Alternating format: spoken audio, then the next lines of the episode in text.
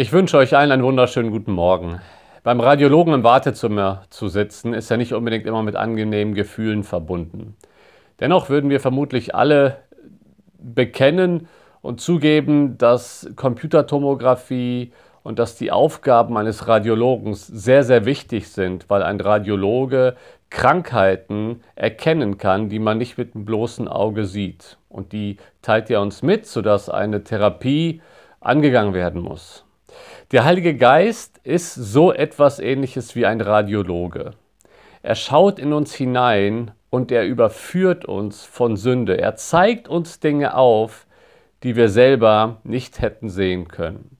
In Johannes 16 kündigt Jesus das Kommen des Heiligen Geistes an und da sagt er im ersten Teil von Vers 8, und wenn er gekommen ist, also der Heilige Geist, wird er die Welt überführen von Sünde. Und genau das ist eine der Aufgaben des Heiligen Geistes. Der Heilige Geist überführt uns von Sünde. Das macht er vor unserer Bekehrung, denn ohne das Wirken des Heiligen Geistes kann sich kein Mensch bekehren. Also die Vorstellung, ich entscheide, wann ich mich bekehre, die ist überhaupt nicht biblisch.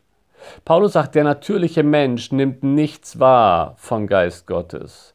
Also er, der natürliche Mensch kann geistliche Dinge nicht sehen. Jesus sagt an einer anderen Stelle, niemand kann zu mir kommen, es sei denn, der Vater zieht ihn. Und so hat der Vater eine, eine Wirkung, äh, eine ziehende Wirkung vor unserer Bekehrung, aber auch der Heilige Geist, der den Sünder überführt. Das heißt, in dem Moment, wo ein Ungläubiger eine Predigt hört und feststellt, ich bin gemeint, hängt das nicht mit der Kapazität des ungläubigen Menschen zusammen, sondern ausschließlich mit dem Wirken des Heiligen Geistes. Die Sünde hat dem Sünder die Fähigkeit genommen, Sünde zu sehen. Paulus sagt in Epheser 2, wir waren tot in Übertretungen und Sünden. Und wenn wir das verstehen, dann wird uns die Wirkung des Heiligen Geistes und seine Aufgabe umso wichtiger. Wir neigen ja manchmal dazu, den Heiligen Geist irgendwie so als zweit- oder drittrangig zu behandeln. Aber ohne den Heiligen Geist läuft gar nichts in unserem geistlichen Leben.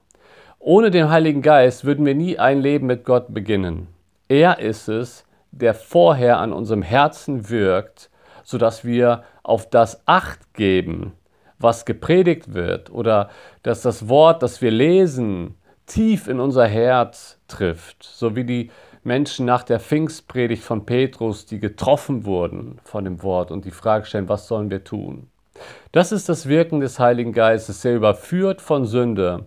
Und ich möchte uns alle dankbar stimmen, dass der Heilige Geist genau das macht. Wir würden hoffnungslos verloren sein. Es gäbe keine Hoffnung für uns, wenn der Heilige Geist uns nicht die Decke von den Augen weggenommen hätte, damit wir uns sehen in Gottes Licht und erkennen, ich bin Sünder, ich brauche Jesus, ich brauche Vergebung.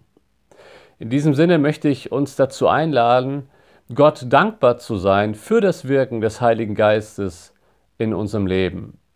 Das macht der Heilige Geist aber nicht nur vor unserer Bekehrung. Auch als Christen erleben wir immer wieder die Überführung von Sünde durch den Heiligen Geist. Das geschieht, wie gesagt, auf ganz unterschiedliche Weise. Manchmal im persönlichen Bibellesen, wo der Heilige Geist durch sein Wort zu uns spricht und uns überführt.